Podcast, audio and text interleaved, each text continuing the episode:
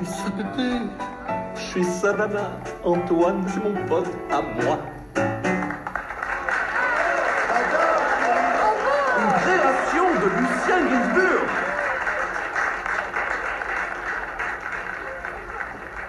Alors, mon petit gars, c'est la gloire. Non, je vais me remettre vite fait à la peinture. mais- Oh, oh, arrête tes conneries. Oh, la Boris vient. T'as de la chance. Il est venu spécialement pour t'écouter. C'est un ami, je lui ai dit tout le bien que je pense de toi. J'ai juste entendu la dernière chanson. Oh, c'est bien. Continuez comme ça, mon vieux. Bienvenue dans Work in Progress, épisode 5. Si le travail c'est l'opium du peuple, alors je ne veux pas finir drogué, ironisait Boris Vian. Mais qu'est-ce que le travail? Boris Vian n'a-t-il pas laissé derrière lui l'œuvre d'une vie aussi riche que diverse? Le travail, s'il fait office de passion, en devient-il méprisable? Faut-il trimer à la manière des Rougon-Macquart pour que la société nous reconnaisse comme travailleurs? Longtemps, longtemps après que les poètes ont disparu, leurs chansons courent encore dans les rues. Mais cesse de réplique, cette semaine, il est question d'artistes. Notre imaginaire nous ferait naviguer vers l'île du plaisir, entouré des muses et autres Apollons, ou autrement dans les sombres quartiers des cabarets parisiens où chantaient jadis les Gainsbourg et les Fréhel. Mais encore, dans les sanctuarisés temples de l'art contemporain, il n'en est rien. Pour beaucoup de jeunes diplômés des beaux-arts, l'atterrissage précède la chute, absurdité qui fait sens dans une société marchande où il vaut mieux savoir faire des business plans que de la caricature. Le mieux resterait encore de s'interroger. Bah du coup, moi je me définis en tant que voilà artiste-auteur. Après, comme c'est un peu difficile d'en vivre pour l'instant, je suis aussi euh, serveuse dans un bar, euh, enfin serveuse dans un bar-restaurant. Donc je travaille euh, ouais la moitié de la semaine, jeudi, vendredi, samedi dans ce resto, ce qui permet de pouvoir payer mon loyer. Alors mon, mon travail artistique, il est super dense et super vaste. À la base, je fais du dessin. Là, je suis en train d'écrire un livre sur les tocs. J'ai obtenu des bourses pour écrire ce livre-là. Et voilà, c'est assez riche, quoi. Sur le fait qu'on est en dehors du schéma classique, bah déjà les trois quarts, euh, on est à notre compte, donc on n'a pas de patron. On est euh, souvent euh, aussi beaucoup au RSA. Quand on débute dans, dans, le, dans la profession d'artiste, ben voilà, ça ça tombe pas au tout cul du bec. Il faut il faut des années, il faut de l'expérience, il faut des contacts. C'est un, travail de longue haleine. En fait, c'est rare les gens qui sortent de l'école et qui leur carrière d'école directement et ils peuvent gagner leur vie avec ça. Et d'ailleurs, c'est souvent un peu espèce de paradoxe. C'est que les artistes, soit c'est euh, un peu des pauvres artistes euh, euh, qui n'ont pas de thunes, soit c'est des artistes contemporains qui exposent au Palais de Tokyo et qui tournent vachement dans le monde entier et qui gagnent beaucoup d'argent avec ça. Dans le travail classique, je pense que c'est aussi quelque chose qu'on nous a inculqué. Moi, mon père, il me le dit souvent. On remet pas, euh, on remet pas en cause son patron. Le patron, c'est le patron, quoi. On doit faire ce qu'il nous dit. Et puis, de toute façon, le travail, c'est en chier. Il y a un truc un peu comme ça. Le travail, c'est en chier, mais c'est pour nourrir ta famille, c'est gagner de l'argent, pour gagner sa croûte, quoi. Et c'est, euh, ben, tant pis si c'est un travail de merde et si on se pète le dos et si on fait un burn-out à 40 ans. Voilà, nous, on est en dehors de, du schéma de ce schéma-là parce qu'on on, on assume et on, on assume de dire que ben non, nous c'est comme ça qu'on veut vivre en fait. J'ai aussi ma meilleure amie qui me dit souvent, euh, enfin qui me le dit plus parce qu'on s'est beaucoup pris la tête là-dessus, mais qui me disait oui, mais tu vois, moi pour moi ton travail d'artiste, euh, tu devrais le faire à côté. Je lui avais dit, tu te fous de ma gueule en fait, non Bah, Enfin, je comprends pas ce que tu me dis. Que, euh, que comme c'est considéré comme une passion et un truc qui nous habite comme ça, parce qu'il y a encore l'espèce de mythe de l'artiste, euh, voilà, l'artiste torturé euh, qui a pas besoin d'avoir d'argent euh, parce que lui il vit de sa passion et de l'art et c'est enfin, complètement n'importe quoi, c'est débile. Je me suis dit, mais en fait non, moi j'ai fait des études d'art et ben si je dois en chier, galérer et me battre socialement contre contre de l'incompréhension, mais voilà, c'est pas de la méchanceté, c'est que les gens ils comprennent pas parce que parce que c'est pas un schéma classique, parce que parce qu'on n'a pas vraiment de contrat, on, on, on est à notre compte, puis on gagne pas d'argent. Alors il y a plein de gens qui comprennent pas aussi de pourquoi on fait ce boulot-là alors qu'on gagne pas d'argent. Se pose la question pourquoi tu travailles? Et ma, grande sœur c'est pareil, ça l'énerve par exemple quand elle voit que je lis un livre et que je prends des notes. Pour elle, euh, en fait, euh, je passe mon temps à rien, à rien foutre quoi. Et, euh, et, et moi j'ai le temps de faire ça parce qu'en fait voilà vu que je suis artiste et qu'en gros je fais rien de mes journées, bah j'ai le temps de lire des livres. Alors et je lui explique qu'en fait non. En fait, moi, ma nourriture à moi, c'est de lire des livres. Elle, elle regarde des, elle lit des bouquins sur la, la puriculture, sur les bébés, euh, sur euh, les nouveaux traitements. euh, elle regarde des émissions et, elle le considère comme un travail. Et du coup, ben, c'est ce que je lui disais. Je dis, moi, aller au cinéma, regarder un film, aller en parler après avec mes amis et, et, réfléchir à ça et, Et des fois, lire des bouquins à la médiathèque toute la journée parce que c'est un sujet qui m'intéresse et il faut que je connaisse bien ce sujet pour après en faire un projet personnel. Bah, c'est du travail en fait. Et c'est pas. Ah, c'est pas du passe-temps. Enfin, il y a ce ce truc-là un peu de travail passe-temps en fait. Je pense qu'il y a beaucoup de personnes qui considèrent que ce qu'on fait, c'est, ça devrait être de l'ordre du passe-temps. Et c'est énervant quand on leur dit que, que c'est pas, pas ça. Je touche le RSA là depuis euh, maintenant 5 mois. Donc effectivement, euh, par rapport à la notion de, honte et euh, ouais, du fait qu'on est, qu'on est désassisté, c'est comme ça qu'on est perçu par la société. Je pense qu'il y a aussi, c'est aussi en ça qu'on est stigmatisé et que des fois les gens ils sont un peu ils ont un peu de véhémence envers nous. Parce qu'en fait ils se disent mais forcément s'ils touchent le RSA c'est que c'est bah ouais c'est que c'est des assistés c'est que c'est des feignasses. Ils foutent rien en fait. Ils ont fait des études d'art là que c'était tranquillou. Puis ils ont fait leur petite babosserie tranquille et puis après ils touchent le RSA quoi. J'ai eu mon diplôme. Directement après j'ai bossé dans une librairie au centre Pompidou à Metz. Donc voilà. Dans le dans le terme il y a centre Pompidou Metz Sauf qu'en fait, j'étais vendeuse en librairie, hein, donc euh, je touchais euh, un tout petit peu plus que le SMIC. Je me souviens que je me sentais super bien dans mes baskets à cette époque parce que euh, tout le monde me considérait. Dans ma famille, en plus j'étais en couple à cette époque-là, donc j'avais un loyer, enfin j'avais un appartement, je payais mon loyer, j'avais un travail, j'avais un CDI au centre Pompidou-Metz. quand je disais que j'étais fatiguée, on me disait pas oui, t'as travaillé. Mais ça m'allait parce que parce que j'ai mis moi longtemps un peu à, à me réveiller dans le sens où à me dire non en fait ça ce que tu veux dans ta vie c'est pas ça. Et donc là je me j'ai arrêté de travailler et j'étais au chômage du coup. Et à partir de ce moment là donc en plus j'étais plus en couple et tout donc euh, voilà. Tout qui s'est effondré. Et dans ma famille je suis passée de Lucie 25 ans euh, qui travaille au centre Pompidou et machin à euh, ah bah Lucie euh, célibataire. Là elle est au chômage et puis du coup elle va habiter en coloc à 25 ans avec trois autres personnes. C'est devenu un sujet de conversation assez récurrent. Mais c'est de la peur, je pense. Alors qu'avant, comme j'étais rangée et que j'étais dans ma petite case, on me laissait tranquille. Parce que comme là, j'étais plus dans des cases, que j'étais au chômage, ça devenait un problème. Et en fait, ça devenait leur problème. Et moi, je, je voyais pas en quoi ça les regardait. Parce que je m'assumais toujours autant. Je veux dire, je payais mon loyer, tout allait bien. Je, je sais que j'ai un, voilà, un master en art. Euh, euh, je compte pas être au chômage ou au RSA toute ma vie. Je le sais que moi, pour moi, c'est un tremplin. C'est un moment de ma vie où là, j'en ai besoin. Parce que euh, mon travail nécessite que, j'ai du, que, que, que je travaille, en fait. Et mon travail, personne ne me paye pour, pour travailler.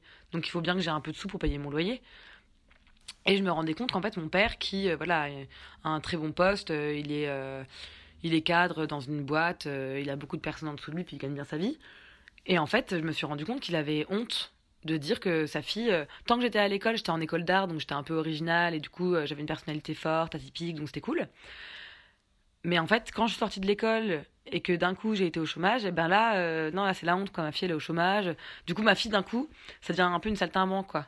C'est plus une artiste en école d'art, euh, active et tout. Ça devient, euh, ouais, une, artiste qui fait les marchés de Noël. Ils s'imaginaient que j'avais une vie à Metz, mais de dépravée, euh, tous les soirs dans les bars. Façon, je me levais pas le matin, vu que j'avais pas de travail, je suis au chômage, donc de toute façon, je fais des grasses maths tous les matins. Alors qu'en fait, non, enfin, tous les matins, moi, à 8 heures, je suis levée, je fais des trucs.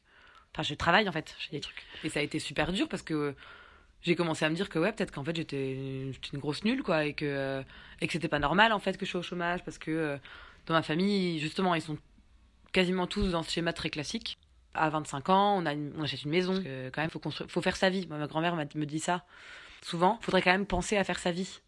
Comme si faire sa vie, c'était, euh, voilà, acheter une maison, avoir un mari, ça faire des enfants. Parce que là, quand même, euh, sauf que, ben non, nous, c'est tout l'inverse. On se dit, bah, dans le monde dans lequel on vit, euh, moi, j'ai pas envie forcément d'avoir d'enfants. Mais je pense qu'il y a aussi tout un truc euh, de, bah, nous, on n'a pas, nous, on se posait pas toutes ces questions-là et on pouvait pas, en fait, parce que l'éducation faisait que. euh, c'était même pas possible c'était même pas envisageable en fait d'envisager que ben non moi je, je vais être célibataire et je serai pas voilà je serai pas la risée de la famille c'est un choix en fait et j'ai pas acheté de maison parce qu'en fait moi je vais faire le tour du monde parce que moi ce qui m'intéresse c'est de faire ça et je, je moi je euh, ressens un peu ce truc là ouais, de encore une fois de liberté que qui n'ont peut-être pas eu sur certains points. En fait j'avais une hantise c'est que les gens que je rencontrais euh, en soirée ou euh, voilà des amis d'amis quand ils me disaient toi tu fais quoi dans la vie euh, bah comme j'avais pas un truc bien voilà j'avais pas une case dans laquelle me mettre dans laquelle derrière me cacher en fait dire bah voilà c'est bon c'est bon moi j'ai dit mon truc. Ça devenait long et en fait pendant longtemps je me rendais compte je m'en- je m'entendais parler et je me justifiais vachement. Et en fait une question qui était simple tu fais quoi dans la vie? Bah en fait je faisais un exposé d'une demi-heure pour expliquer oui je suis au RSA alors attention parce que je suis au RSA mais c'est parce qu'en fait voilà en ce moment je fais ça je suis artiste et j'expliquais et je me disais mais t'as un besoin de te justifier c'est pas normal. Ça veut dire que tu te sens pas légitime. Mais il y a un moment où j'ai affirmé en fait en disant bah ouais, enfin moi je sais pourquoi c'est comme ça dans ma vie en ce moment et je sais ce que je vaux et je sais ce que je fais en fait. Donc faites-moi confiance aussi. Il y a tout un mélange, je pense voilà ouais, d'inquiétude de, de plein de choses. Mais euh, moi je sais que voilà ce qui m'énervait aussi beaucoup c'est que mon père donc avait des fois honte, je pense, envers ses clients, envers ses collègues, euh, voilà ses clients qui euh, qui sont pétés de thunes et tout. Par contre, quand il y avait des, des, des collègues à lui qui venaient manger à la maison, ah, c'est super beau, qui a fait ça, c'est quel artiste Et là d'un coup il était super fier. Et il m'appelait, oui Lucie, descends voir. ah voilà, c'est ma fille, je vous présente ma fille. Et là, en fait, j'avais envie de lui mettre une tarte. J'avais pas envie de dire, ah bah vive mon petit papa. Bah non, parce qu'en fait, euh, au repas de famille, tu me, tu me descends, t'es méchant, t'es, ouais, t'es, voilà, t'es, tu, tu- presque, t'es irrespectueux. Et là, devant tes clients, euh, t'es super fier. euh, Enfin, et euh, ouais, c'est vraiment un, un truc comme ça, hyper paradoxal et hyper énervant.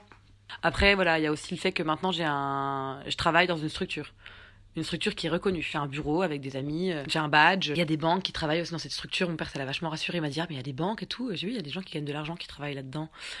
Et mon père est venu visiter, et ma grande sœur aussi, et j'ai l'impression que ça les a vachement apaisés. Comme si, euh, là, ça y est, ils se disaient, ah oui, c'est une adulte et elle sait ce qu'elle fait. Là, d'un coup, justement, là, d'un coup, je peux rentrer dans une case. Ah bah, Lucie, elle a un bureau. Où il y a d'autres gens qui travaillent. Et puis elle a un badge pour y rentrer. C'est pas un truc euh, comme ça, une espèce de cabane euh, d'artistes là où ils boivent des bières. Ou... Enfin voilà, il y a un truc qui est cadré et le cadre est rassurant. Et en même temps, j'avoue que moi aussi, ça m'a, moi ça m'a fait beaucoup de bien et ça m'a enlevé un poids aussi social. Ça rassure tout le monde en fait. Et moi je sais ce qui m'apporte ce bureau, eux ils savent pas. Et ça me tenait à cœur de leur montrer pour aussi, même pour eux, pour les, ouais, les tranquilliser, pour les, un peu pour les épargner entre guillemets, qu'ils arrêtent de s'inquiéter en fait.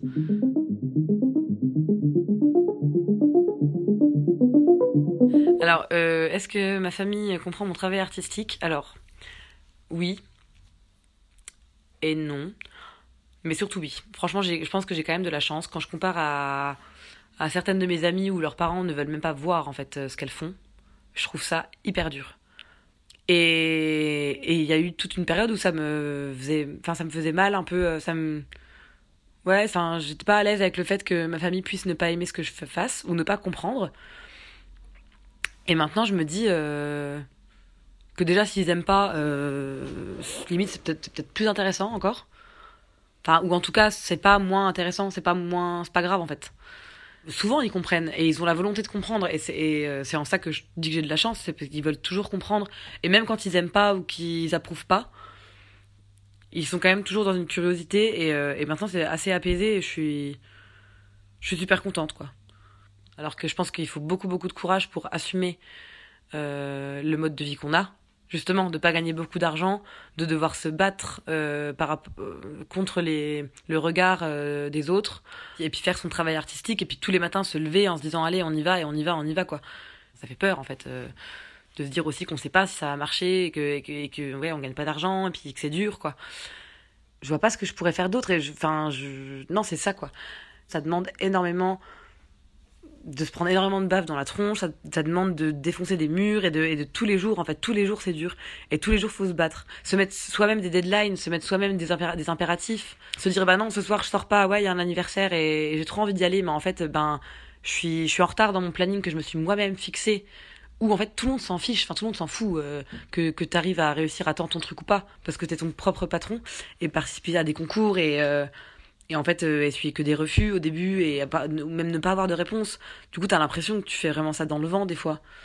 Et que c'est que- à quoi bon en fait euh, À quoi bon euh, dépenser autant d'énergie et, euh, et que ça soit aussi dur à des moments pour, pareil, se dire peut-être que j'aurai jamais de reconnaissance. Parce qu'au final, moi, j'ai l'impression que je fais aussi. Alors, je fais ça parce que, parce que j'ai des choses à dire. Mais si j'ai jamais de reconnaissance sur ce que je fais, je le, pour le coup, je le vivrais vraiment comme un échec. Et je pense qu'on a tous besoin de reconnaissance. Enfin, euh, dans tous les cas, faut arrêter de se voiler la face, quoi. Euh, On fait tous des choses pour, euh, pour, ouais, pour, pour, pour être reconnus, pour, pour qu'on, pour qu'on nous aime, enfin, pour, pour avoir l'impression d'avoir de la valeur et de, de, de faire des choses pas pour rien. Enfin, alors il y a des périodes où tout se passe bien, où on a des retours, où on a l'impression que, que ça y est, puis en fait, bah, paf, bah, un, un gros projet, en fait, il tombe à l'eau. Et là, on a l'impression que. Mais c'est pas grave, faut se dire, bah tant pis, bah on continue en fait, on continue, on continue, on continue. Et c'est éreintant, mais moi je trouve que c'est ça qui est hyper excitant aussi. Et je pense c'est pour ça qu'on le fait. faut juste se dire, euh, moi je sais pourquoi je le fais. Enfin, j'ai des choses à dire donc je le fais. Et puis, euh, et puis voilà. Et puis, et puis euh, de toute façon, moi je pense que ça paye toujours dans le sens où c'est pas que ça paye, c'est qu'un jour on va être riche, ou un jour on va passer au ciné, on va passer au cinéma, ou un jour je vais faire une expo au Palais de Tokyo. C'est pas ça. Et en fait, je suis fière de moi. Je suis fière de ce que, ce que pour l'instant j'ai accompli et et, de ce que je fais en fait et des choix que je fais et des personnes que je côtoie et des amis que j'ai et des projets qu'on fait ensemble et euh, et voilà et quand il y a des gens qui me disent mais c'est super ce que vous faites continuez et, euh, ben je me dis bah ouais en fait oui. Évidemment enfin oui non je vais pas je vais pas là à l'heure actuelle euh, faire les démarches pour être prof tout de suite peut-être que je le ferai un jour dans ma vie mais là pour l'instant ce que ce que j'ai à faire enfin je en fait je fais ce que j'ai à faire. J'ai l'impression que que c'est une honnêteté qu'on a envers soi-même de se dire ben voilà on fait euh... on fait ce qu'on a à faire. Au final c'est assez simple finalement quand on le voit comme ça. Il y a un côté ben oui moi c'est ça qui me c'est en fait mon carburant dans la vie et moi mon moteur et mon énergie c'est ça.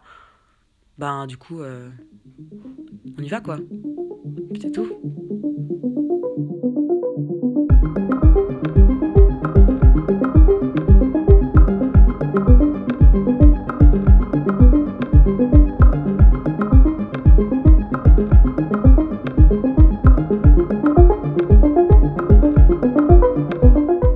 Merci d'avoir écouté le cinquième épisode de Work in Progress. À la réalisation No Tribu, musique Floating Arms, vous pouvez découvrir le travail de Lucie Morel en lien dans la description. À dans deux semaines.